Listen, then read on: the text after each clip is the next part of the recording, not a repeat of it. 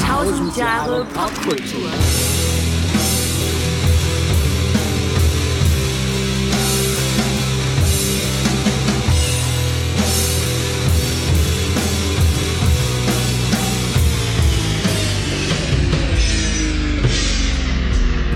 Einen wunderschönen guten Tag und herzlich willkommen zu Tausend Jahre Pop Kultur. mit dem heutigen Thema. Ihr habt es schon im Intro gehört. Jaha, so jung kommen wir nicht mehr zusammen. Sangen einst. Äh, Tokotronik. Richtig. Äh, und es gilt für immer. Das gilt für immer. Das ist in Stein gemeißelt. Richtig, richtig. Genau. Es geht um die Jugend in der Popkultur. richtig, genau. Und wo wir davon gerade sprechen, ähm, bei mir wird äh, die Band auch noch eine größere Rolle spielen. Mal gucken, ob das heute schon im ersten, ja, du war doch auch schon im ersten Teil. Ja. Hatte ich mir schon mal so rausgegriffen auch, Okay, weil die schön. da irgendwie auch reingehören in das Ganze. Ja. Genau. Ja, die Jugend. Ist ja noch nicht so lange her, Natascha. Schlimm, ne? schlimm, dir sag ja ich dir, die Jugend. Bei dir noch, noch weniger her als bei mir. Ja, nur, nur zwei, drei, vier Jahre, ne? Weniger, das stimmt. Ja. Ja, Hast du noch gute Erinnerungen daran? Ja, Ja. habe ich. Ja. Äh, insbesondere deshalb, weil, wir sprachen vorhin darüber kurz, ich gerade wild am Digitalisieren bin. Genau, Natascha ist unter die Videodigitalisiererinnen gegangen. Genau. Ich digitalisiere seit einigen Monaten, muss man inzwischen sagen. Das halbe Leben. Das halbe Leben, genau. Ja, ja, ja. Ähm, Mhm. Ich digitalisiere VHS-Kassetten. So, wie man das dann so macht, ne? Ja, also heißer Tipp, wenn ihr eine VHS-Kassette rumliegen habt, ihr wisst, an Richtig. wen ihr euch jetzt wenden müsst. Richtig, ja. richtig. Und ähm, nun ja, auf jeden Fall beginnt das Ganze. Wir haben damals die Videokamera gekauft, da war ich 13. Mhm. Und das ist ja so gerade so das Alter, wo alles ein bisschen merkwürdig zu werden beginnt im Ja. Leben. Ja, Ne? bei Frauen schon ab 13, beim Jungs erst ab, Ab 15. 18. Ja, aber es ist total interessant. Also Mhm. unabhängig davon, dass es natürlich schön ist, sowas alles wiederzusehen und Ja. so. Ne? Es ist aber auch total interessant zu sehen, ähm, wie sich so die Körpersprache ändert. Ja. Also ähm, wir reden also jetzt hier von, vom Alter 13 und dann irgendwie ein Jahr später hast du dann ne, dich als 14-Jährige und dann als 15-Jährige und da ist schon so ein großer Unterschied. Mhm, ne? ich, ja. Also zum einen in den Bewegungen. Ich, mit 13 sehe ich aus wie so ein Fohlen und das nicht genau weiß, wie man jetzt mit diesen Gliedmaßen umgehen soll. Ja, ja wirklich. Also ich habe so gedacht, so als Kind hat man sich einfach ganz normal bewegt. Ne? Da hat man überhaupt nicht drüber nachgedacht, wie wirke ich oder so. Man, genau. man ist einfach. Ja, man ne? ist, genau. Ja. Und äh, dann kommt aber irgendwann das Alter, wo man sich seiner Außenwahrnehmung ja auch so ein bisschen bewusster wird. Mhm. Und das merkt man auch total an der Art, oder ich merke es mir selbst an, ich sehe das an, an mir, dass ich das irgendwie, dass ich auch nicht so den Dreh raus habe. ja? Aber mit 14 dann wahrscheinlich schon. Dann schon Ja, eher, ja. auf jeden Fall. Ja. Und mit 15 werde ich dann so ein bisschen schnippisch teilweise. Ah, ne? okay. Oder cool irgendwie, vermeintlich. Ja, mit so komischen Sprüchen und so. Geil. Das ist total witzig zu sehen. Sehr geil. Ja. Ja, es ist so geil, wenn man so alte Aufnahmen hat. Ich Mhm. habe äh, auch letztens bei meinem Vater haben wir bei alte Videokassetten, die haben die auch digitalisiert und wir haben uns das dann über den Fernseher äh, angeschaut. Das war so lustig. Es war vor allen Dingen sehr lustig zu sehen, dass sämtliche Klamotten, die ich damals getragen habe, die dreht heute meine Tochter komplett Ja, von das mir ist auf. lustig, Ja. ja. das ist schon geil. Also nichts ist weggekommen, Ja. alles existiert noch, nur Ja. jetzt eben am eigenen Kind, weil die das so feiert. Die 90er Jahre. Genau. Mhm.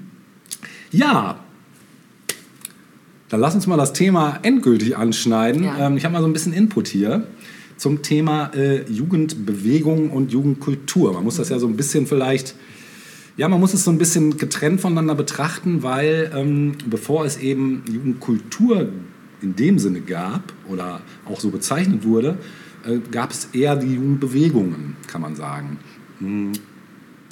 Da wird so besonders im ersten Drittel des 20. Jahrhunderts ähm, äh, werden da eben so einflussreiche Strömungen bezeichnet, die dem von der Industrialisierung geprägten städtischen Leben dann äh, vor allem in Kreisen der bürgerlichen Jugend sich ausbreitende Hinwendungen zum Naturleben entgegengesetzt hat. So. Also sprich, die haben sich dann getroffen, um draußen irgendwelche schönen Sachen zu machen. So. Und äh, ein, ein, ein weiteres Merkmal war auch so der äh, romantische Rückgriff auf ja, Kulturelemente, wobei die Wiederaneignung von Volksliedern zum Beispiel und unmittelbare Formen der Geselligkeit äh, eine herausragende Rolle gespielt Kein schöner Land zum Beispiel. Zum Beispiel, genau. Auf du junger Wandersmann. Richtig, genau. Die Mundorgel Ja, als, ja, ne, als ja, Standardwerk. ja, als Bibel, genau. genau.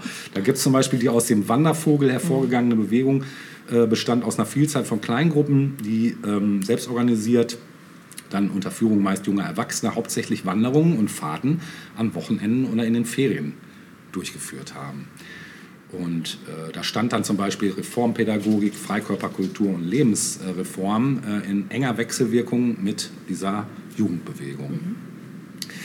Und die äh, Urheberschaft für den Begriff wie auch für den der Jugendkultur beanspruchte der Reformpädagoge Gustav Winneken. Mhm. Mit zunehmender Verbreitung dieses jugendlichen Wanderbetriebs entstanden die ersten Jugendherbergen auch. Das ist also auch so im selben Zuge dann gekommen. Ja, und dem Selbstverständnis nach zunächst war es unpolitisch äh, waren dann die verschiedenen Gruppierungen der zeitgenössischen ideologischen Strömungen demnach ausgesetzt und daran orientiert. Und tiefe Einschnitte für diese Bewegungen stellten zum Teil dann der Erste Weltkrieg dar, auf den die politisch stärker polarisierte Phase der bündnischen Jugendbewegung folgte und zum anderen die nationalsozialistische Machtergreifung 1933, die zur ja, Zwangseingliederung aller anderen Jugendverbände äh, in die Hitlerjugend mhm. äh, oder zu deren Auflösung halt führte. Also nicht zu der Hitlerjugend, mhm. sondern zu den anderen, genau.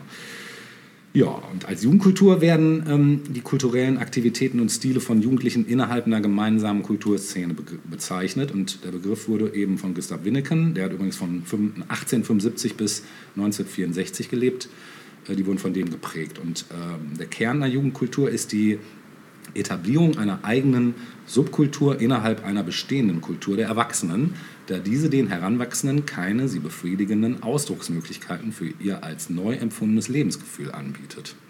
Fand ich ganz schön. Das war jetzt ein Zitat übrigens. Ja, und eine Jugendsubkultur im weitesten Sinne gibt es dann so in jeder neuen Generation. Aber nicht jedes Mal wird die Gesamtkultur dann da stark von beeinflusst. Aufgrund der Komplexität der Vorgänge innerhalb so einer Jugendbewegung und ihrer Interaktion mit gesellschaftlichen oder politischen äh, bestehenden als auch ästhetischen Elementen der Erwachsenenkultur äh, werden dann so die Bedeutung und der Einfluss der Jugendkultur auf eine Gesellschaft oft kontrovers diskutiert. Die Inhalte von der Jugendkultur stehen meistens dem Mainstream der Erwachsenenwelt oder konkret der Elterngeneration entgegen oder ironisieren diese auch. Ähm, ja, Verschiedene Jugendliche zeigen dann je nach psychischer äh, Disposition und sozialem Niveau eine unterschiedlich stark ausgeprägte Affinität zu ihrer Jugendkultur. Das haben wir ja heute auch. Mhm. Und identifizieren sich mit einer bestimmten Jugendkultur über Gruppensymbole. Und diese dann äh, ja, artikulieren sich dann auch in Jugendsprache. Ne, wird ja auch jedes Jahr das Jugendwort äh, gewählt. Gerade haben wir Cringe. Ne, genau. Ja, bestimmt teilweise hochdifferenzierte Moderichtungen in Hinsicht auf Musikstil oder Kleidung, Schmuck, Tätowierungen, Konsum bestimmter Rauschmittel. Äh, zumeist äh, haben die Symbole dann auch Kultcharakter. Ähm, Gab es in unserer Jugend was äh, Bestimmtes, was dich so, oder in deiner Jugend, wo du sagst, das hat ähm, dich äh, innerhalb deiner Jugendkultur, der du vielleicht angehört hast oder dich identifiziert hast, ähm, gab es da bestimmte Symbole? Da komme ich ähm, im zweiten Teil Aha, drauf, okay, äh, weil ich wollte jetzt noch erst in der Vorzeit. Ja, also du kannst mich gerne noch mal darauf mhm. ansprechen, aber mhm. auf jeden Fall. Also das Ding war bei mir sowieso, äh, Natascha, ich habe mich nie so richtig irgendwie einer bestimmten Jugendkultur zugeordnet mhm. eigentlich. Ich habe immer, das war immer eine Mischung aus verschiedenen Dingen und dementsprechend habe ich jetzt auch nicht irgendwie ja äußerlich. Also ich glaube, das Einzige, wo ich mal äußerlich irgendwie einsortierbar gewesen bin, war zur Grunge-Zeit mhm, tatsächlich. Mhm, mhm, ja, weil ich mochte das ganz gerne, gammelig rumzurennen. So. Kleidung dann ja, als Symbol, ne? Genau, mhm. kaputte Hosen, karierte Hemden, lange Haare. Ja, Boots. genau. Ja. Genau. Ja, ähm, die dann mit der Identifikation der Jugendkultur verbundenen Vorgänge sind dann eben ja, von Fall zu Fall zu erfassen und allgemein und umfassend nicht unbedingt erklärbar. Zum einen liegen oft simple psychologische Motivationen, wie zum Beispiel die Steigerung der eigenen Attraktivität zum Zweck der beginnenden Partnersuche oder die Lösung vom Elternhaus, die Demonstration des Erwachsenseins und so weiter mhm. vor. Ja, und zum anderen wirkt der Wunsch dann auch nach Teilnahme an kreativer Gestaltung der Gesellschaft, durchaus auch auf der Basis der Kindheit vermittelter äh, ideologisierter Werte. Und ja, auch Sex- und Gewaltfantasien spielen eine große Rolle. Oft sucht man Ursachen für die Entstehung der Jugendkultur auch in der Orientierungsphase Phase der Jugendlichen, in der halt bestehende Werte neu überprüft und beurteilt werden. Und das scheint dann Jugendlichen innerhalb einer Gruppe leichter zu fallen, weil es eben ja, gruppendynamisch passiert. Mhm. Ne? Ja, und auch die Entstehung der Popkultur in den 50er Jahren. Ich meine, unsere Popkultur hier geht ja ein bisschen weiter zurück, genau. Aber eigentlich entstand erst in den 50ern, ähm, dass immer mehr Menschen, die der, ähm, ja, der Jugend eben entwachsen sind, jugendkulturellen Phänomenen verhaftet blieben oder bleiben und sie weiter als Teil ihres Lebensstils und ihrer Identität mhm, begreifen. Mhm, und so finden sich dann auch im Publikum der Rolling Stones Menschen fortgeschrittenen Alters, die dem Kulturgenuss von, von Rock heute noch Begeisterung ja, abgewinnen. Oder Punkkonzerte ja. Ja, genau. Können wir, glaube ich, für uns auch so unterschreiben. Ähm, gibt aber auch kommerziell nicht erfolgreiche Bands, äh, zum Beispiel eben im Punkbereich, wie du es gerade schon sagtest, deren Motivation weniger im Profit liegt als im Ausdruck einer Gefühlsstruktur und die nicht dem der breiten Masse entspricht halt. Und Erwachsene, die ähm, ihrer Jugendkultur treu bleiben, spielen oft eine wichtige Rolle, da sie über Ressourcen und Organisationen zur Verbreitung verfügen, die Jugendliche fehlen mhm. und weil sie eben Verständnisbrücken bauen können auch.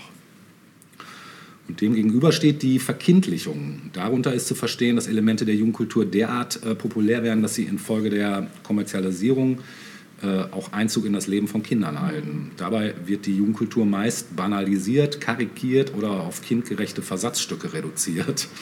Beispiele sind zum Beispiel der Schlumpfentechno der 90er, ne? die Blümchen und so, ne? ähm, die dann eben so eine verniedlichte Version der Hip-Hop-Mode darstellt und die aus dem gesellschaftlichen Rahmen raushebt, in dem die Bewegung ursprünglich stand. Oder ich denke auch gerade an so Bandshirts für Kleinkinder. Ja, zum Beispiel, genau. Das ist ja ganz klar die Kultur der Eltern. Ja. Äh, ne? Genau, meine Tochter hat schon mit sieben ein Doors-Shirt getragen und nicht gewusst, was sie genau, da eigentlich trägt. Genau. Mittlerweile weißt du das ja. schon. Sie hätte ja. das Shirt auch ja. gerne wieder, ist aber zu klein. Genau. Ja, ich möchte das jetzt nochmal kurz unterteilen und würde im zweiten Teil mit ähm, Teil 2 da mhm. fortfahren. Der erste Teil sind Jugendkulturen vor 1945, ja, mhm. weil da gab es den, die Zäsur. Ich habe einen kurzen äh, Einwurf. Ja, bitte. Und zwar ähm, fiel mir gerade ein, also mit jeder neuen Jugendkultur äh, gibt es ja auch immer wieder Erwachsene, die sagen, was ist das denn jetzt schon wieder? Ja, und äh, die Jugend von heute und das ist ja. ein alter Spruch. Ne? Ja, und richtig deutlich wurde das, ähm, als ich mal vor, ach, ist auch schon Jahre her, habe so ein Buch zu Hause, Letters of the Century ist das, äh, heißt das. Das kommt mir bekannt vor. Gibt es leider nicht auf Deutsch, ja. ähm, sondern nur im, im US-amerikanischen Original. Mhm. Und das ist im Prinzip ja eine Sammlung von Briefen von bekannten, aber auch nicht bekannten Persönlichkeiten, Menschen, äh, des 20. Jahrhunderts, vor allem auf den US-amerikanischen Raum bezogen. Hast du da schon mal mir von erzählt? Das Vielleicht habe ich das schon mal gemacht. Das ist auch wirklich schön. Mhm. Und, aber das beginnt direkt im Jahr 1900 mhm. äh, mit, ach, ich glaube, es war sogar ein bekannter Dichter, der einen Brief geschrieben hat und sich in diesem Brief darüber beklagt, dass die Jugend nicht mehr schön schreibt. Also keine schönen Briefe mehr schreiben kann und wie ätzend das sei und mhm. so. Das ist ja irgendwie, wo du, wenn du das so liest, denkst du, ja, das hätte auch heute, könnte auch heute könnte ich heute sagen. Ja, ja, wollte ich gerade sagen. Das klingt ein bisschen nach dir. ja. Ne, no offense. Ja, ja. Ähm, stimmt, nein. Es könnte wirklich von dir sein, auf jeden Fall. Ja. Ähm, ja, also Jugendkulturen vor 45. Ähm, mhm. Eine materialreiche, international vergleichende Geschichte ähm, hat der britische Sachbuchautor und Populärmusikhistoriker äh, Jan Savage 2007 mit dem seit 2008 auch auf Deutsch vorliegenden wegbereitenden Fachbuch Teenage, die Erfindung der Jugend, in Klammern von 19, äh, 1875 bis 1945 vorgelegt. Ähm, da sind dann weitere Beispiele in schriftlichen Quellen aus dem mittelalterlichen Byzantinischen Reich, finden sich gerade im städtischen Bereich schon Belege für männliche jugendliche Subkulturen.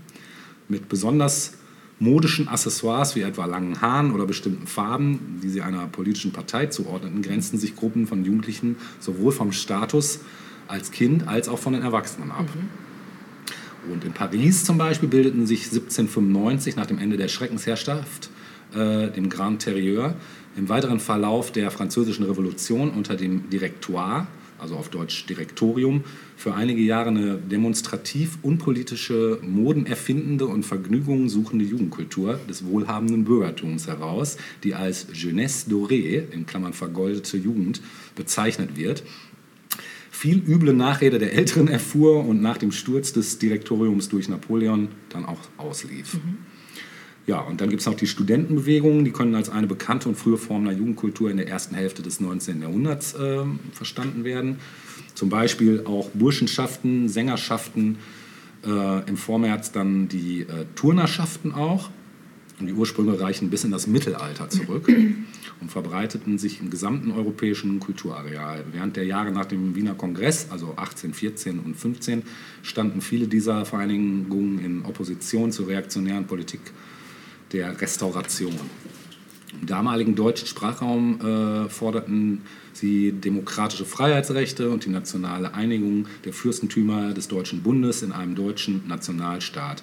Die entsprechende Bewegung, die vor allem von den Ideen des Liberalismus und des nach der Französischen Revolution in ganz Europa aufblühenden Nationalismus beeinflusst war, mündete in die bürgerlich-liberale Märzrevolution von 1848.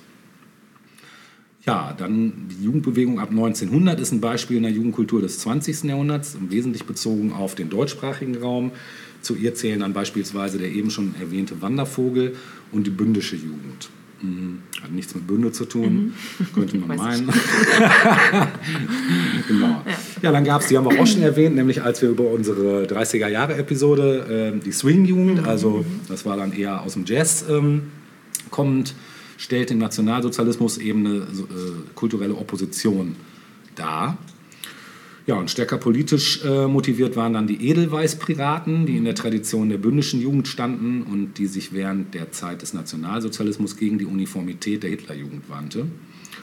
Und die kleinen Gruppen der Edelweißpiraten waren insbesondere so im Kölner Raum aktiv und führten auch konkrete Widerstandsaktionen gegen das NS-Regime durch bis hin zu Sabotage reichten, äh, also die bis hin zu Sabotage reichten, wofür einige von ihnen mit dem Leben zahlen ja, mussten. Und es hat auch lange gedauert, bis sie als ja. Widerstandskämpfer überhaupt anerkannt wurden, ja. auch in Nach Nachkriegsdeutschland. Ja. Mhm. Ich habe auch von denen, also es ist noch gar nicht so lange her, dass das erste Mal von denen. Ah, okay, ich habe als Jugendliche mal ein Buch äh, ah, dazu okay. gelesen. Mhm. Nee, ich habe das erst Jahre später, mhm. schon nach der Schule. Genau. Ja, einfach weil sie nicht so ja, behandelt werden. Genau. genau. Ja, so viel erstmal zu meinem äh, Input zum Thema. Mhm. Gut, dann übernehme ich mal mit ja, ähm, einem ersten Filmthema. Cool. Zum Thema Jugendkultur. Und zwar soll es um, äh, um eine Filmreihe in den 60er Jahren gehen. Äh, und durch diese. Hm, nee, anders. Und, und Stars dieser Filmreihe, die so zu den ersten großen Jugendidolen ähm, insbesondere in den USA auch gezählt haben. Ja. Äh, es geht um den Film Beach Party. Mhm. Sagt ihr das was? Mhm. Ähm, dieser Film hat noch eine Reihe anderer Nachfolgefilme ähm, nach sich gezogen. Und War nicht von den Beach Boys. Ne? Nee, nicht von den Beach Boys, nein, auch nicht von den Queech Boys. Der erste dieser Beach Party-Filme hieß eben Beach Party und. Ähm, Hip-Hop-Jargon auch Beach Party. Beach Party. genau. Ja, äh, und ist 1963 erschienen. Mhm. Insgesamt hat es sieben solcher Beachparty-Filme gegeben und die Zielgruppe waren Jugendliche, also ganz klar Jugendliche. Das war auch schon mal so ein Novum, also ja.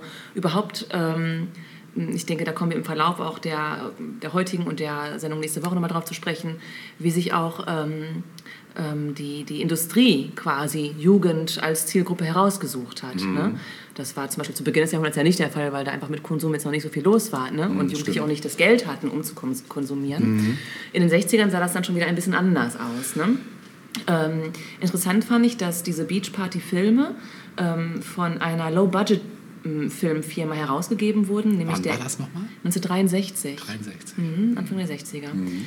Ähm, die Firma hieß AIP, also American International Pictures. Oh. Äh, gibt es, also war aktiv von 1955 bis 1988 mhm. und ist jetzt wohl vor, vor einigen Jahren von, ich glaube, Metro Goldwyn Mayer ähm, nochmal quasi relaunched worden, ja, ja. sozusagen. Ja, ähm, keine Ahnung, was die seither gemacht haben, aber wie gesagt, es war eine Low-Budget-Filmfirma, die spezialisiert war auf Filme für Jugendliche. Und äh, zur Zeit ihres Bestehens war das die ähm, wichtigste Independent-Filmfirma in den USA. Mhm. Ja. Ähm, wer spielte bei Beach Party mit? Äh, es war zum einen Frankie Avalon, der sagte ihr vielleicht noch was, als ja, tatsächlich auch Popstar der 60er Jahre, ja. 50er, 60er Jahre. Ja, schon Fame, ja. Und an seiner Seite Annette Funicello. Ich weiß nicht, ob sie Funicello, Funicello ausgesprochen wird. Okay, nicht. Ja, und das fand ich auch interessant, weil mir war sie vorher auch nicht unbedingt ein Begriff, aber Annette Funicello, ähm, oder beide waren Teenager-Stars. Mhm. Ähm, er war mit äh, 19 bekannt geworden, 1959. Da hatte er seinen ersten Nummer 1-Hit mit Venus. Mhm. Und, ähm, das Venus? Hä? Das Venus? Nein. Okay, ich dachte Nein, schon. nicht, nicht die Bananarama Coverversion Venus. Das war ja auch, ich weiß gar nicht, wer das im Original Ja, das war, gesungen frage ich mich nämlich auch gerade. Mhm. Ich überlege gerade. Ich weiß es nicht. Nee, ich auch nicht. Nein. Ähm, jedenfalls auch seine Hits, die er so rausgebracht hat, waren ganz konkret auf Teenies auch zugeschnitten. Mhm. Und ähm, sein Erfolg wurde insgesamt ein bisschen kleiner, als die British Invasion sozusagen kam, als Anfang der 60er Jahre die ganzen britischen Bands nach äh, Amerika schwappten. Und Ja. dann ähm, flachte das bei ihm so ein bisschen ab. Und Annette Funicello, von der du sagst, du kennst sie eigentlich gar nicht, wie gesagt, wegen mir genauso. Ähm, ich würde sagen, man kann sie als frühe Britney Spears bezeichnen. Ach, krass. Ja, denn ähm, sie hat einen ähnlichen äh, Weg eingeschlagen. Mhm. Sie wurde mit zwölf Jahren von Walt Disney entdeckt und wurde dann äh, von ihm in den Mickey Mouse Club geholt, den es damals auch schon gab. Und sie gehörte zur ersten Generation Krass. der sogenannten Mouseketeers, also es war so die Stammbesetzung, Ja. ne, da hatten die Kids diesen Namen. Sie gehörte zur ersten Stammbesetzung im Mickey Mouse Club. Geil. Äh, diesen Mickey Mouse Club gab es seit 1955 und ähm, seitdem war sie eben auch Teil dieser Stammbesetzung und bekam auch an dem Jahr auch direkt einen Siebenjahresvertrag mit Disney. Ja, ganz schnell wurde Annette das beliebteste Mitglied dieses Ensembles und relativ schnell bekam sie dann auch schon sech- 6000 Fanbriefe im Monat und ähm, dann auch weitere Disney-Rollen in, in Fernsehfilmen für Disney Geil. und so.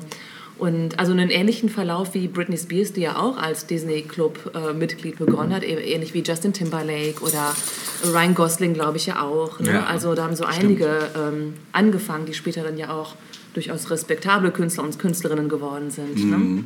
Ja. Ähm, irgendwann begann sie dann auch zu singen und in Spielfilmen zu spielen. Ähm, Sängerin war sie gar nicht so furchtbar gerne. Also da hat man sie eher so ein bisschen in diese Richtung gelotst.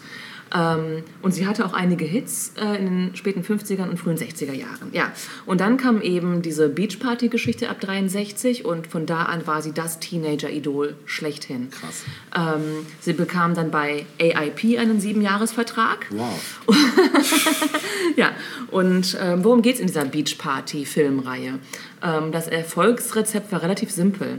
Also es ging um Jugendliche, die irgendwie an den Strand reisen und dort die Zeit miteinander verbringen im Sommer. Es ging um Surfen, Ja. also da haben wir die Beach Boys. Ne? Ja. Ähm, Strand und äh, ja, so ein, zwei Erwachsene sind auch mit dabei, aber eher so als Quotenerwachsene und eine eher dünne Story. Also es war jetzt keine anspruchsvolle Unterhaltung. Es, es diente wirklich ähm, dazu, ja, Jugendlichen einen netten Kinonachmittag zu bescheren. Ja. Äh, dann gab es immer auch Musik, es wurde auch gesungen in diesen Filmen, irgendwelche Gags und natürlich immer auch ein nettes Happy End. Ja, diese ähm, Filmreihe wurde extrem erfolgreich in den USA und ähm, Jugendliche mochten zum einen eben dieses simple Konzept, ne? äh, aber auch, äh, dass sie ihre Lieblingsstars leicht bekleidet sehen konnten. Am Strand halt, in Badehose und Bikini. ja? äh, gedreht wurde üblicherweise in Malibu, in Paradise Cove. Äh, Allerdings im Winter, ne, weil die Filme mussten ja rechtzeitig fertig produziert werden, bis sie dann im Frühling und Sommer Ah, ins Kino okay. kommen konnten, passend so zum Vibe. Das he- heißt aber auch, dass die Schauspieler froren, ne, während sie da drehten. Und ähm, Annette Funicello und Frankie Avalon waren das ähm, beliebteste Beach-Party-Serienpaar. Es gab dann auch noch andere Schauspieler und Schauspielerinnen, die dann auch so Hauptpärchen gespielt haben in den Folgefilmen. Die beiden ähm, waren insgesamt fünfmal gemeinsam in einem Beach-Party-Film zu sehen. Und ähm, interessant fand ich, dass Walt Disney zuerst gar nicht wollte, dass äh, Annette Funicello Bikini trägt. Also ähm, er dachte, das wäre schädlich für ihr Image. Ganz im Gegensatz zu heute, wo dann wahrscheinlich eher gedrängt wird. Ne? Das ist doch die Frage, ne?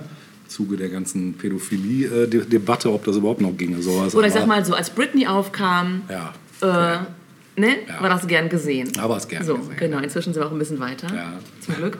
ja.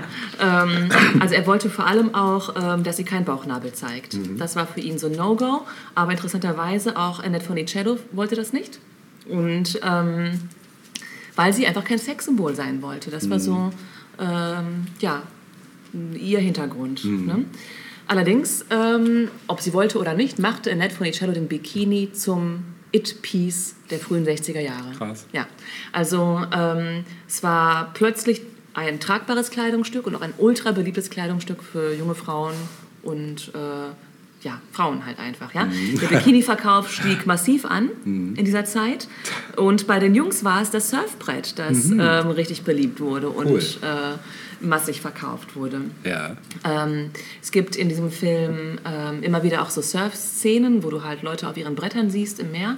Äh, die wurden allerdings nicht von den Schauspielern ähm, dargestellt, sondern von echten Surfern. Ich weiß nicht, wenn jetzt irgendwelche Cracks zuhören, äh, da waren unter anderem zu sehen Mickey Dora, Johnny Fane, Mike Nader, Ed Garner. Weiß ich nicht, ob das jetzt große Namen sind, aber äh, ich nehme mal an, dass man sich da nicht lumpen ließ in den Walt ja. Disney Studios oder die größten Haben die ja nie. Leute geholt hat. Genau.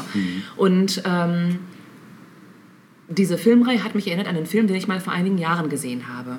Und das ist für mich ein bisschen auch so das Gegenstück äh, zu dieser Beach Party Kultgeschichte. Nämlich ein Film, der bereits 1960 in die Kinos kam mit dem Namen Where the Boys Are. Wahrscheinlich auch nichts von gehört. Nee. Genau, ja. Es ist leider ein äh, ähm, wirklich schöner Film, ähm, der aber echt ein bisschen untergegangen ist tatsächlich. Ja. Ähm, Im Vorfeld 1959 hat es bereits einen allerersten Beach-Film gegeben, unabhängig von dieser Reihe, nämlich Gidget. Äh, da geht es auch um eine junge Frau, die in so ein Surfermilieu kom kommt. Und dann kam eben Where the Boys Are. Ähm, die Regie führte Henry Levin. Und ähm, während eben diese Beach-Party-Geschichte eher albern und kurzweilig ist oder war, war Where the Boys Are äh, ein bisschen ernsthafter. Also auch durchaus lustig, aber er griff auch äh, ernsthaftere Themen auf. Ähm, der Film, dieser Film beginnt eben damit, dass vier junge College-Studentinnen, also Anfang des College, ähm, während des Spring Breaks aufbrechen nach Florida, nach Fort Lauderdale. Und zwar dahin, where the boys are. Ja. Also Ja. dahin, wo die Boys sind. Ja, Jungs sind, genau. Genau. Und ähm, bereits ähm, in den ersten Szenen am total verschneiten College irgendwo im Mittleren Westen sehen wir halt die Hauptfigur Merritt Andrews, gespielt von äh, Dolores Hart, wie sie in einem Seminar, in dem es um ähm, das Eheleben geht, crazy, ne? aber ja, das lernte man wohl am College, ähm, wie sie mit der älte, etwas älteren Dozentin über vorehelichen Sex diskutiert. Und ähm, also für 1960 ja schon auch ein Ja. Thema, wo du jetzt sagst, Das hätte ich da jetzt nicht erwartet. Hätte man nicht unbedingt erwartet. Vielleicht eher 1968, Ja, ja, aber nicht ja, 1960. überhaupt, nee. Ne? Genau. Und ähm, sie kriegt aber deshalb auch Stress mit der Direktorin und wird halt zitiert und gesagt, so, was, was meinst du damit? Und sie erklärt halt, ja, das ist halt verwirrend für uns irgendwie. Wir sind zerrissen zwischen diesen gesellschaftlichen Normen und dem, was ähm, und der Realität unserer eigenen Generation. Das passt irgendwie nicht so richtig zusammen. Ja? Naja, das ist so ein bisschen so die, die, die Vorgeschichte dazu. Und dann reisen eben diese, diese Freundinnen ähm, gemeinsam im Auto nach Fort Lauderdale, lernen dort natürlich auch äh, Jungs kennen. Und es ist tatsächlich auch ein eher unbeschwerter Film, der aber im letzten Drittel äh, ernsthafte Komponenten bekommt, äh, die auch, ich will jetzt gar nicht sagen, welches Thema da aufgegriffen wird. Das, Teen Pregnancy. Nee, nee, Ah, okay. ähm, Date Rape tatsächlich. Oh. Um jetzt mal dann doch äh, zu spoilern okay, hier. krass. Ja, genau.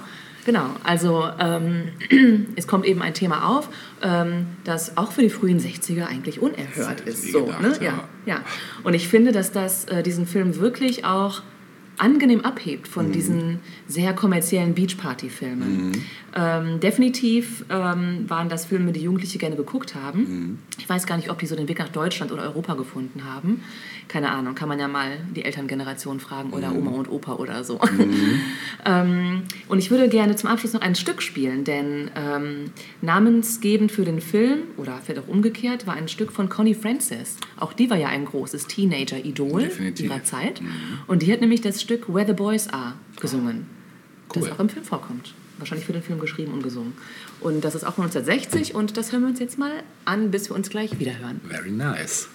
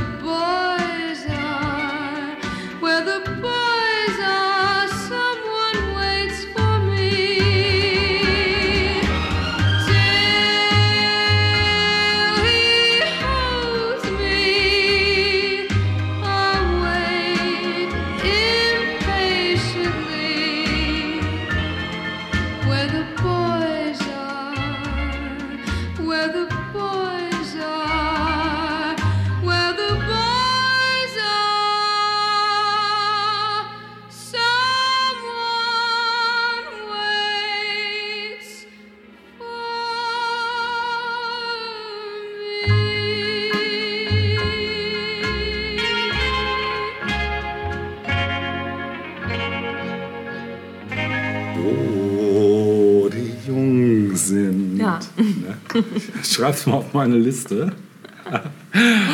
ja, sehr schön. Ähm, ja, wo die Jungs sind. Ähm, kommen wir gleich zu einem Thema, was jetzt wird ein bisschen persönlich jetzt, weil ich komme jetzt mal mit einer Band um die Ecke. Und zwar laut meiner Wahrnehmung die erste Band, die ich überhaupt so wahrgenommen habe in meinem, eigentlich muss man sagen, in meiner Kindheit noch. Da war ich also noch gar nicht Teenie. Ja, es ist also, geht noch mal einen Schritt weiter zurück. Es war aber eine Teenie-Band. Und es war, glaube ich, die erste Teenie-Band ever. Die hießen nämlich auch The Teens. Ja, kennst du auch noch, ne? Ja, aber ich weiß gar nicht, ob ich überhaupt was von denen kenne. Ja, also ich kenne die wohl so als, äh, ja. ähm, ja. Ja, es war nämlich auch schon in deinem Geburtsjahr. Mhm. Nee, ein Jahr später, 78. Genau, also da wurden die gegründet und die waren hauptsächlich auch in den Jahren 78 bis 82 überwiegend in Deutschland erfolgreich, haben weltweit ca. 5 Millionen Tonträger verkauft und bestanden aus Gesang Robert Robbie Bauer, der coolste, Leadgitarre Uwe Schneider, Rhythmusgitarre Jörg Treptow, Bass Alexander Alex Möbius und Drums Michael Micha Ulich. Und ähm, ja, die wurden 76 in West-Berlin als Schülerband von Michael Ulich und Uwe Schneider gegründet. Und 78 wurde die Gruppe von der Plattenfirma Hansa unter Vertrag genommen. Ja, und die spielten so ein bisschen, äh, ja, die spielten lustigerweise englischsprachig, also es war nicht deutschsprachig, sondern englischsprachiger Pop-Rock im Stile der Bay City Rollers. Und ähm, 78 wurde die Band dann durch einen Auftritt in Wim Tölkes Sendung Der große Preis bundesweit bekannt. Dölke. Tölke. Ja, Produzent war Norman Ascott und die erste Single Gimme, Gimme, Gimme, Gimme, Gimme Your Love erschien 1978. Und sie war zugleich ihre kommerziell erfolgreichste und erreichte Platz 7 der deutschen Singlecharts.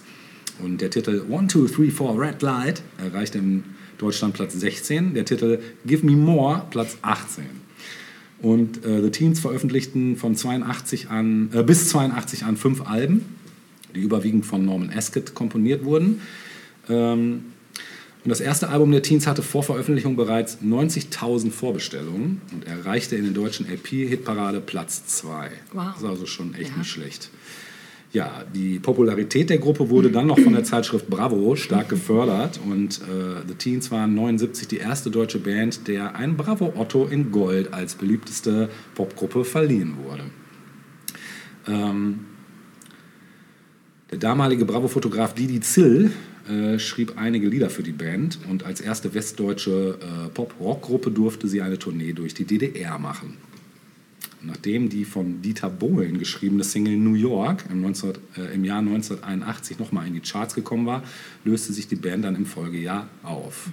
Dann gab es nochmal ein Comeback 1996 und eine Neugründung 2016. Habe ich auch nicht mehr verfolgt, ehrlich gesagt. Äh, Der Ex-Sänger Robert Bauer, der veröffentlicht seit, äh, veröffentlichte 84 sein erstes Soloalbum Teenage Diplomat, produziert äh, größtenteils komponiert von Tom Cunningham. Und das zweite Soloalbum von Robert Bauer, mh, Missing You, wurde im Dezember 2012 veröffentlicht. Es wurde größtenteils von Robert Bauer selbst komponiert und produziert und der gute Mann äh, ist seit 2012 regelmäßig auf YouTube mit eigenen Songs sowie Coverversionen präsent. Ich habe mal, mal reingeschaut. Es ist auch durchaus anschaubar. Ja? Ja. Man erkennt ihn auch noch ein Stück weit. Hat ein bisschen mittlerweile sieht er aus wie Karel Gott. Und ich werde das mal verlinken, weil äh, das Stück, was ich gleich noch spiele von ähm, den Teens, ähm, da gibt es sowohl die Version von The Teens als auch seine Coverversion, wo er erst nur an der Gitarre spielt. Das ist mal ein schöner Vergleich. Und das heißt, du mochtest die richtig. Ich mochte die voll. Ja. Ich fand die mega. Wie, wie weißt ich du noch, glaube, wie dass, du an die rangekommen bist? Also wie, wie das an dich ich habe die das erste? Mal bei Ilja Richter äh, Disco. Disco, gesehen und die haben mich vom, die haben mich umgehauen. Ich Was, weiß was nicht, genau? Du noch, was Einfach diese war? ganze Performance. Wir werden uns das hier ja gleich anschauen. Und äh, mich hat das damals, glaube ich, auch dazu gebracht, überhaupt Musik zu machen, tatsächlich. Krass. Also das hatte wirklich einen Impact. Ich habe die da gesehen, dachte, boah, wie geil. Und alles so, die waren ja nun nicht viel älter als ich, ja doch schon ein bisschen. Die waren wahrscheinlich alle schon so um die 14, 15 und ich war gerade mal sechs oder so. Aber das hat mich einfach komplett umgehauen. Ähm, ja, Gimme, Gimme, Gimme, Gimme, Gimme Your Love wurde in Spanien als Dame, Dame, Dame, Dame tu Amor in spanischer Sprache veröffentlicht und hielt sich dort für mehrere Wochen auf dem ersten Platz der Charts. Dieter Bohlen komponierte für die Band unter verschiedenen Pseudonymen als Eric Sticks, Ryan Simmons oder Steve Benson schrieb er You Are in New York, Automatic World und She's a Groover. und dann gibt es auf der LP-Hülle vom Album Explosions ähm, da steht DB äh, plus so ein Gruß, er solle Sand in die Shorts bekommen. Äh, da handelt es sich aber nicht so wie gedacht um Dieter Bohlen bei DB, sondern um den Musikmanager Dieter B. Linder. Das war unter anderem auch der Manager von Drafi Deutscher, Dieter Thomas Heck, Christian Anders und Gitte Henning, ähm, der während der Studioaufnahme mit den Gagen der gerade beendeten Tournee verschwunden war. Auch ganz geil, ne? Ja. Genau. Und wir hören natürlich jetzt diesen Smash It, Gimme, Gimme, Gimme, Gimme, Gimme Your Love. Und du musst auf jeden Fall jetzt rüberkommen Ja, und und dir gucken. diese Performance bei. Ilja Richter anschauen. Viel Spaß damit.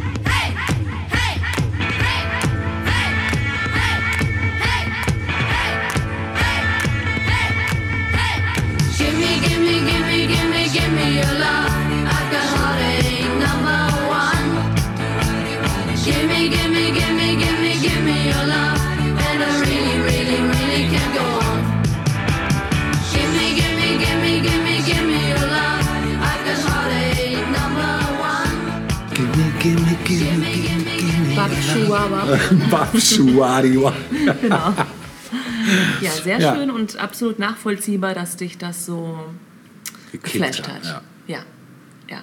Danke, ja. Ja. Das gibt mir wieder ein ganz gutes Gefühl, weil ich immer denke, Nee, muss dir nicht peinlich Gut. sein. Nein, also kein Guilty Pleasure. nein, nein, natürlich nicht.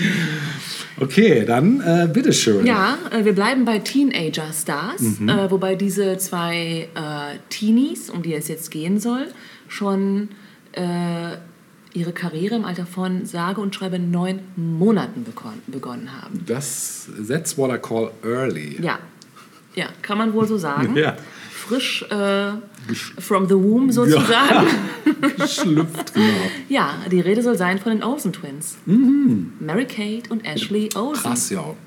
Die haben auch eine steile Karriere hingelegt. So früh haben die gestartet, das war Ja. mir auch nicht klar. Ja. Geboren 1986, für alle, die es nicht wissen, aber der Olsen Twins sagt ja schon, ne, es geht hier um Zwillinge.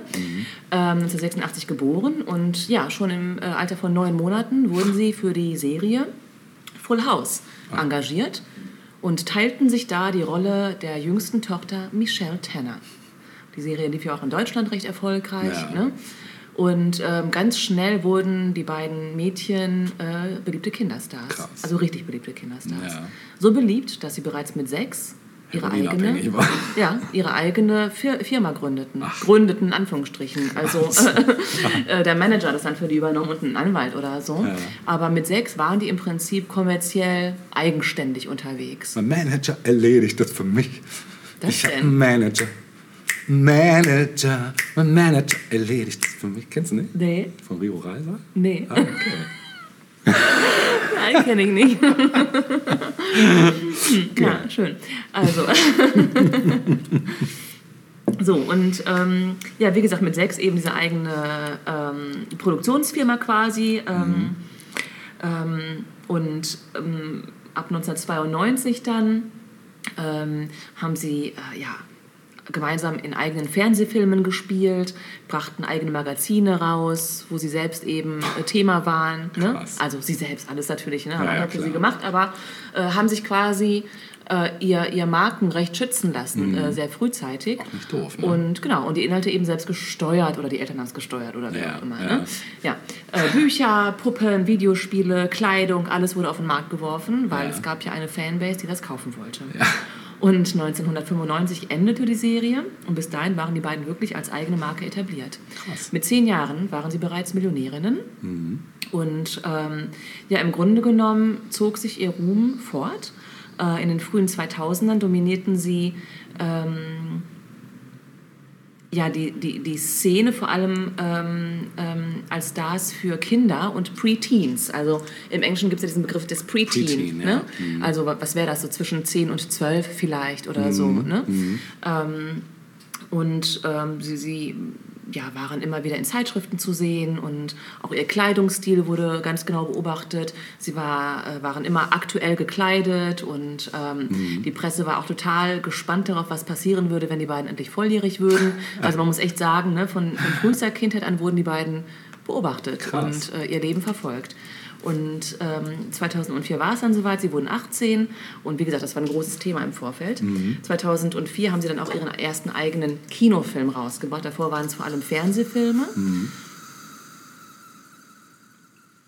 Ah, okay. Also hier kam gerade ein Geräusch Ja. und tatsächlich raten, Helge was hat es gespottet. Ja, gibt es nicht auf Radio Bielefeld das geheime Geräusch? Ja. Also wer Das weiß, ist was es hier war. bei 1000 Jahre Rufe jetzt bitte Popkultur, an. Genau, genau. wir haben es mal gerade geklaut. Es ist das Eigenleben der Thermoskanne, Genau. in dem Die der Kaffee Hatte auch was dazu zu darauf sagen. wartet, getrunken zu werden. Ja, ja ähm, wie gesagt, also dann gab es den ersten Kinofilm. Ja. Und ähm, rückblickend hat Ashley Olsen gesagt, mit 18 Jahren waren wir gerade nach New York gezogen und wir wussten, dass wir eine Pause von all dem brauchten, was wir zuvor gemacht hatten. Wir wollten Dinge entdecken, die uns noch interessierten und einfach wissen, was das Leben noch zu bieten hat. Daraus wird natürlich deutlich, dass sie durchaus auch fremdbestimmt waren bis zu diesem Tag. Ne? Bestimmt, ja. Ähm, Fremdbestimmt, bestimmt. Richtig. Bestimmt fremdbestimmt. Ja. Im gleichen Jahr haben dann auch beide ein Studium angefangen in New York äh, an der Uni. Ähm, ich glaube, die eine irgendwas mit Wirtschaft, die andere Psychologie oder sowas. Äh, allerdings haben sie das beide auch nach einem Jahr wieder abgebrochen. Ähm, und in dieser Zeit, in der sie in New York lebten, wurden sie von der Presse ganz genau beobachtet, weil sie nämlich durch ihren Kleidungsstil ganz besonders auffielen. Also 2005 wurde Mary Kate als Fashion Star von der New York Times bezeichnet. Oh, krass. Mhm. Und die Modereporterin Terry Agans erinnert sich, ich glaube, man nannte es Müllcontainer schick. Alles war oversized und sie hatten diese übergroßen Sonnenbrillen und den Look einer Stadtstreicherin und sie hielten immer einen Starbucks-Kaffee, das war ein großes Ding. So fast die Vorstufe zum Grunge, mal abgesehen Ja, vom starbucks ja, ja, ja, genau. Beziehungsweise äh, Grunge hatten wir da ja schon. Ja, ne? stimmt, also wir ja, reden hier von stimmt, 2004, okay. 2005. Okay. Aber das Thema Oversize haben wir in den letzten Jahr, Jahren ja auch wieder in der Mode gehabt. Ne? Also es kommt immer wieder, wie man sieht. Ja. Stimmt, Äh, Und 2006 war dann ein großes, großes Jahr für die beiden, denn sie gründeten ihr eigenes Modelabel The Row.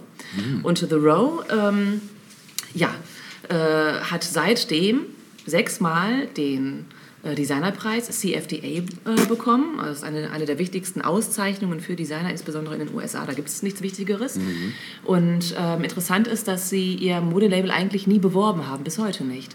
Also äh, in den ersten drei Jahren haben sie auch keinerlei Interviews zu ihrer Modemarke selbst gegeben. Brauchten sie wahrscheinlich auch alles nicht. Mhm. Ja, der Hintergrund war wohl einfach, dass sie das Label für sich selbst sprechen lassen wollten Ja, ja. und nicht als diese ikonischen Figuren, die sie ja längst geworden waren, Ja. äh, das Ganze antreiben wollten.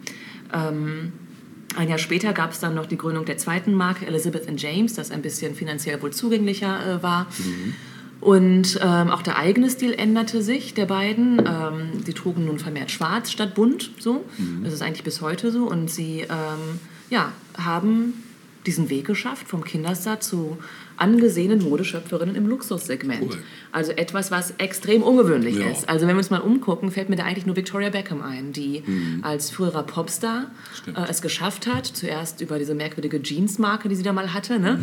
äh, bis heute, wo sie eben ja, eine absolut angesehene Modefirma leitet. Also da gibt es keinen Unterschied zu Firmen, die irgendwie anderweitig entstanden sind Nee. oder so. Und ähm, Haben die es auch geschafft, drogenfrei zu bleiben? Oder einen Break? Ja, also ähm, natürlich, ich habe jetzt das Privatleben der beiden nicht so sehr in den Fokus genommen. A, weil sie sich selbst eben auch privat nicht so zeigen und ähm, das auch gar nicht so wollen und sehr, sehr privat sind. Aber es hat auf jeden Fall das Thema Anorexie gegeben. Ah, Also okay. ähm, bei, bei, bei einem der beiden ähm, Zwillinge. Ähm, also so ganz äh, spurlos ist diese Geschichte nicht an, an denen vorbeigegangen. Was jetzt massiven Drogenkonsum betrifft, weiß ich es nicht. Keine Ahnung, ob da irgendwas war. Okay. Ich meine, nur weil das ja oft bei so, so früh schon Mhm. Ja, meistens. äh, umso interessanter finde ich eben, weil wir das ja ganz oft haben, dass äh, Kinderstars irgendwann ja, abdriften oder nicht den Weg ins Erwachsenensein ähm, in ihrem Business irgendwie schaffen. Und die beiden haben das äh, krass hinbekommen. Also Krass. äh, das ist wirklich Respekt. sehr erstaunlich. Ja, ich habe hier noch ein anderes Zitat zu den beiden. Es gibt niemanden wie Mary Kate und Ashley Olsen. Keine anderen Berühmtheiten werden mit der gleichen Mischung aus Bewunderung und Verwunderung beobachtet. Die Zigarette in der Hand schweben die Olsens durch unsere Welt, halten sich von sozialen Medien fern Mhm. und bieten der Öffentlichkeit nichts von ihrem Privatleben. Und das ist auch wirklich interessant, denn äh, sie sind einfach nicht auf Social Media zu finden. ah ja, cool. Ähm, was Finde ich sehr sympathisch.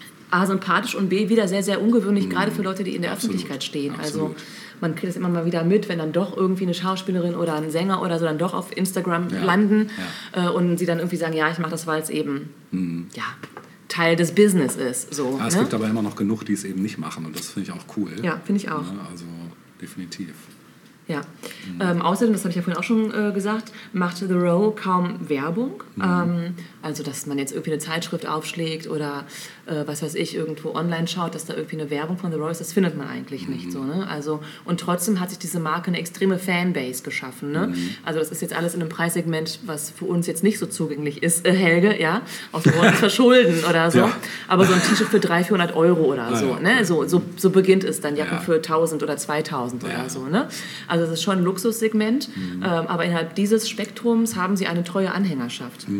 Und ähm, Terry Agans, die ich vorhin schon kurz erwähnt habe, die ähm, ja, Modereporterin ähm, sagt eben zu dieser Tatsache, dass die beiden auf Social Media nicht vertreten sind. Auf diese Weise Erfolg zu haben, ist fast unmöglich. Sie gehen nicht zu Veranstaltungen, stehen selten auf dem roten Teppich, sie bieten sich nicht an.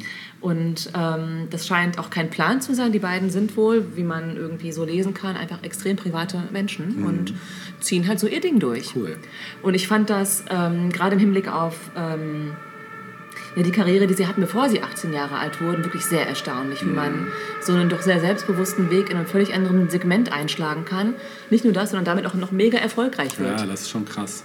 Und zwar von. Mhm. Kritikern wie auch äh, Kundschaft. Das muss man erstmal schaffen. Muss man erstmal schaffen. Haben die Olsen-Zwillinge geschafft. Sehr cool. Ja. Ähm, ich äh, würde gerne ein bisschen Musik nachschieben. Ja.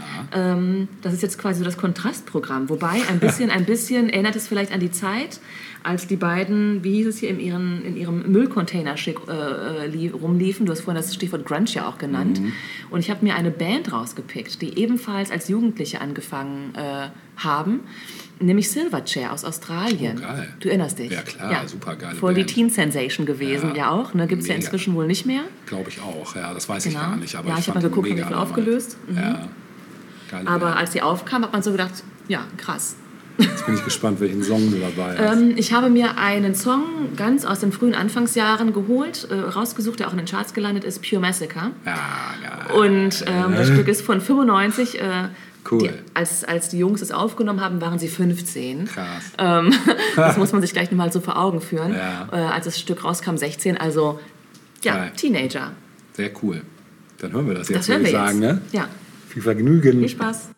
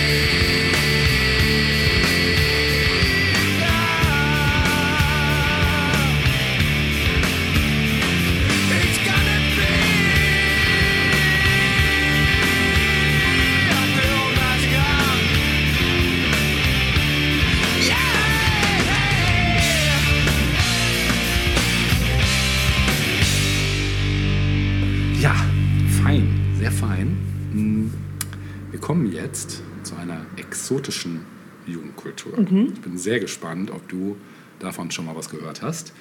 Ähm, Wir hüpfen weit in den Osten. Nein, es geht nicht um K-Pop.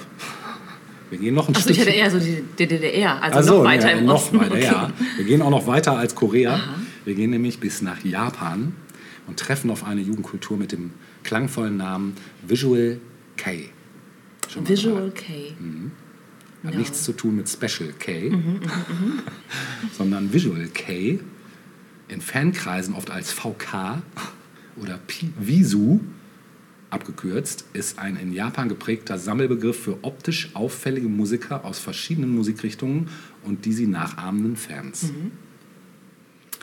Genau, und in Japan gehören Visual K-Musiker überwiegend der Independent-Musikszene an und haben innerhalb der Branche eine äh, geringe wirtschaftliche Bedeutung.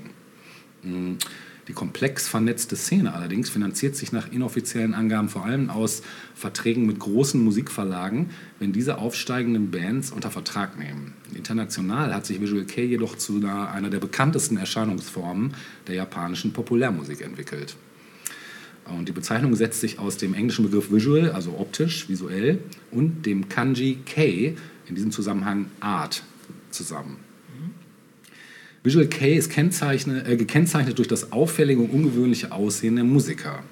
Die Musik kann keinem bestimmten Genre zugeordnet werden. Visual K-Gruppen spielen unter anderem J-Pop oder J-Rock, also japanischen Pop oder japanischen Rock, wobei sich viele Bands nicht nur auf eine Musikrichtung beschränken. Das haben wir da übrigens sehr häufig. Ja, deshalb ist dieser Begriff J-Pop und J-Rock auch eigentlich ziemlich nichtssagend. Ja, genau. Ähm, ja, wie kann man das jetzt beschreiben? Ähm, also Anfang der 80er Jahre begannen so einige japanische Musiker sich stilistisch und optisch an der westlichen Musikszene zu orientieren und sich außergewöhnlich zu kleiden und zu schminken. Und Einflüsse dafür stammten aus den Bereichen New Romantic, Glam Rock, Sleaze Rock sowie dem Gothic der frühen 80er Jahre. Und als Vorbilder dienten unter anderem Musiker wie David Bowie, Kiss, Twisted Sister, die sich wiederum am japanischen Kabuki-Theater und an den äh, Takarazuka-Revue äh, inspiriert haben lassen vom, vom Aussehen her, sowie die modischen Aufmachungen von Visage, Susie and the Banshees und Alien Sex Fiend. So, und so kann man sich das optisch auch ungefähr vorstellen. Das ist also so ein bisschen, bisschen bizarr. Ähm, und es ist unklar, welche japanischen Musiker zuerst in diesem Visual K-Stil au auftraten. Als Vorläufer gilt allgemein die Band X oder später auch X Japan. Und ab wann dann in Äh, Japan? Ende der 80er. Aha. Mhm. Und das hat sich bis heute gehalten. Ja. Und äh, wenn sich die Band diesem Stil nie zugehörig erklärt, also die Band hat sich dem Stil nie zugehörig äh, erklärt, die spielen nämlich Metal. Und rasche Verbreitung fand äh, Visual K dann äh, während der 90er Jahre, als es Bands wie Lunacy und Malice Miser gelang, den Stil in Japan als ja, eigenen Modetrend zu etablieren. Seit Ende der 90er entstehen Visual K-Bands unter anderem auch in den USA, Frankreich, Deutschland und Schweden ja, das Aussehen. Es gibt keine festen Regeln in Bezug auf Kleidung und Schminke. Die Musiker, die kombinieren eben verschiedenste äh, modische Elemente wie Gothic und Punk, aber auch stilisierte Schuluniformen und Fantasiekostüme. Zudem wechseln die Bands die Stile und Outfits oft in kurzen Abständen. Und in den Anfängen äh, zeichneten sich äh, Visual K vor allem durch auffällige Frisuren oder Perücken aus, grelles Make-up und exotische Kleidung. Und ein Zurückgreifen auf traditionelle japanische Kunst, wie zum Beispiel das Kabuki-Theater, in dem alle Rollen von Männern gespielt werden. Und heutzutage werden die Haare meist lang oder halblang getragen und verdecken einen Teil des Gesichts. Äh, nicht selten hat jedes Bandmitglied eine andere Haarfarbe. Die Augen werden schwarz umrandet. Also ein bisschen Emo-mäßig. ja, auch schon auch ne? ein bisschen Emo-mäßig, genau. Das spielt auch mit rein, ja. Die Augen werden schwarz umrandet, oft werden auch Kontaktlinsen verwendet, die die Augenfarbe verändern, wie bei Marilyn Manson zum Beispiel. Und ähm, dominierten so früher in Anlehnung an Gothic und Punk schwarze Kleidung, Latex und Leder, werden mittlerweile viele verschiedene Farbtöne getragen, die oft absichtlich unpassend kombiniert werden. Äh, Zugehörige Accessoires sind beispielsweise Korsetts, Gürtel, Plateauschuhe und Hosenbeine, die kein integraler Teil der Hose sind. Kann nicht auch Moneskin in die Richtung? Ja, ja, klar, absolut, absolut, gutes Beispiel. Oder inspirieren lassen, ja, ja, wie auch immer. definitiv, gutes, Szene sehr gutes Beispiel, aktuelles Beispiel, genau. Äh, auch Barock- und Rokoko-artige Kleider kommen vor. Ein bekanntes Beispiel äh, ist zum Beispiel eben die Band Malice Miser aus Japan. Äh, aus Japan. Darf ich fragen, äh, Aus Japan. aus Japan, aus Japan, genau. äh, darf ich fragen, wie ähm, singen die auf Japanisch oder auf Englisch? Ja, also die klassischen Bands singen tatsächlich auf Japanisch. Mhm. Aber eben dadurch, dass es jetzt eben so einen Rundumschlag gab, Ja. ist es eben Na klar, um international irgendwie auch vielleicht gehört herzu werden. Genau, genau. Es gibt halt auch japanische Bands. Ich spiele auch gleich noch einen Track auf jeden Fall, äh, den ich persönlich auch echt stark finde von ähm, einer Band namens Luna Sea, die eben Mitbegründer auch von dem Genre, als äh, Mitbegründer von diesem Visual K-Genre ähm, gelten. Hm. Eine Weiterentwicklung äh, von Visual K ist Oshara K. Das bedeutet so viel wie hübsch, süß oder modisch. Und Vertreter dieses Stils geben sich möglichst niedlich und tragen viele bunte Accessoires wie Schleifen, Schmucksteine, Haarklammern und Armbänder. Und bei der Kleidung, ähm, meist kurze Hosen und bauchfreie Hemden, dominieren hellere Farben. Auch das Make-up ist bunt und hell. Ja, und die Lolita-Mode, die durch den Visual K-Musiker Mana benannt wurde, stellt eine eigene Modeerscheinung dar. Ja, in westlichen Ländern wird häufig angenommen, äh, die meist männlichen und oft androgyn auftretenden japanischen Visual K-Musiker seien homosexuell oder transgender. Äh, sind sie aber meist nicht. Der Gebrauch von Lippenstift, Haarstyling und weiblicher Kleidung erklärt sich jedoch einerseits aus fernöstlichen Schönheitsidealen, eben auch, wie gesagt, schon im Kabuki-Theater, durch die Übersteigerung solcher Traditionen aufzufallen und zu schockieren. Ein vergleichbarer Einsatz von androgynem Auftreten zum Zwecke der Provokation ist dann im Bereich der westlichen Rockmusik und des Metal zu beobachten, etwa im Glamrock äh, oder Glam Metal. Ne? Genau. Ja, die Übernahme von modischen Elementen der Gothic-Szene führt oft zu der geäußerten Ansicht, Visual K stelle eine Spezialform der Gothic-Bewegung dar. Dagegen spricht äh, jedoch vor allem der fehlende Bezug vieler, vieler der Musiker zur Gothic-Musik äh, sowie die häufige Verwendung greller Haar- und Kleiderfarben, die für das Gothic-Umfeld eher unüblich sind. Ja, bei Visual K handelt es sich im Gegensatz zur Gothic-Subkultur um ein rein äußerliches Erscheinungsbild. Und meistens fehlt der Gothic-Bewegung zugerechnete individuelle Anspruch der inneren Einstellung vom Weltschmerz, düster Romantik und Interesse an Mystischen und Okkultem, weshalb sich so die Gothic-Kultur in Japan gegen Visual K und insbesondere gegen die in der Visual K-Szene vorhandenen Nachahmungstendenzen deutlich abgrenzt. Zur Verwechslung beider Szenen trägt jedoch unter anderem die dann auch mit der ähm, Visual K-Szene verbundene Gothic-Lolita-Mode bei. Äh, zudem wurden einige Gruppen aus dem Visual K-Umfeld als Guchikukai oder Elegoth-Kai bezeichnet. Der Gothic-Bezug beschränkt sich dabei doch meist auf rein modische Äußerlichkeiten. Ja, und ursprünglich Das Optische spielt schon äh, viel eine Rolle, so in Japan, Absolut. Südkorea und so. Absolut, ne? ja, ja. Ja. Es ist wirklich sehr, sehr weit vorne. Ne? Ja, und ursprünglich in den 80ern in Japan eben entstanden und im eigenen Land eine Randerscheinung, findet die Visual K-Szene etwa seit dem Jahr 2000 weltweit zunehmend Anhänger.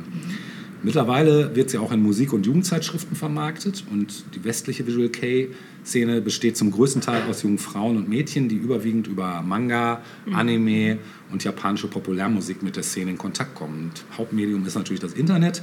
Einige deutschsprachige Anhänger der Szene bezeichnen sich selbst als Visuals oder Visus, während dieser, diese Begriffe von anderen als herablassend oder beleidigend empfunden werden. Ja, die wich wichtigste öffentliche Aktivität von den Szenemitgliedern ist der Besuch der Visual K-Treffen. VIT abgekürzt, seltener auch von Anime Conventions.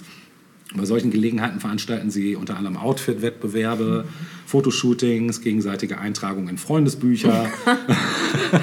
Und Im Gegensatz zu Anime-Conventions, die oft überregional, teilweise auch kommerziell organisierte Treffen von Manga- und Anime-Fans sind, sind Visual- Visual-Treffen privat organisiert und lokal begrenzt. Und eins der größten Visual-Treffen im deutschsprachigen Raum ist das Kölner Visual-Treffen, welches lustigerweise Kövit abgekürzt wird. Das klingt doch mal nach großer weiter Welt, oder? Absolut, genau. Ja, ich möchte ein Musikstück spielen, damit du und ihr auch einen Eindruck kriegt davon, ähm, wie das klingen kann. Ähm, ich habe mich hier tatsächlich abgeholt gefühlt. Irgendwie Luna Sea, die Band aus Japan, äh, aus Tokio, glaube ich sogar, ähm, die haben da schon so ein bisschen Schmiss. Das ist schon schmissiger, cooler Independent Rock. Und das hören wir uns jetzt mal Ja, an. Viel cool. Spaß.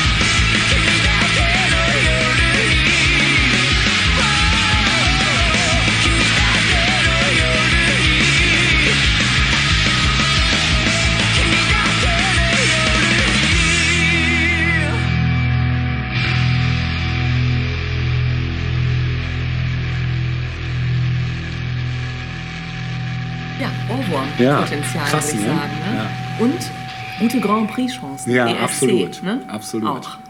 Aber du hast gesagt, aus dem Jahr 2000. Ja. Also das muss man auch bedenken, dass Ja. das Ganze jetzt auch schon schon ein paar Jährchen auf dem Buckel hat. 22. 22 Jahre 22 jetzt, ne? Jahre genau. alt. Ja. Na, yes. Yes. Ja. Okay, äh, wir kommen zum letzten Thema der heutigen, des heutigen Teils. Ja. Und äh, ich habe gerade schon zu dem oft gesagt, es ist äh, nur ein kleines Thema, das mir bei den Sinn gekommen ist, aber irgendwie gibt es dazu gar nicht so viel äh, Material online. Also ich Ja. hätte irgendwie gerne mehr Wissenschaftliches dazu gefunden, aber das war nicht so. Ja. Äh, und zwar wollte ich mal kurz so ein bisschen auf das Thema Mädchenliteratur und Backfischroman und so Cool. eingehen. Ja. Ähm, Backfisch. Das gibt's das Lecker, Genre? ne? Ja, ja, gibt es. Ja, ja. Und äh, du wirst den bekanntesten Roman kennen, der aus diesem Genre Backfischroman mal stammt. Äh, rate doch mal. Backfischroman. Also das ist ja ein alter Begriff, ne? Backfische haben wir Ja, eher so, klar, ne? das weiß ich, aber jetzt überlege ich gerade. Ich kenne es, sagst du. Ja, oder so klassische Mädchen Mädchenliteratur, genau. Ja, ich weiß nicht, ob das in eurem Haushalt, so als du groß wurdest mit zwei Jungs, vielleicht nicht so. Vielleicht bei Ähm, meinen Schwestern.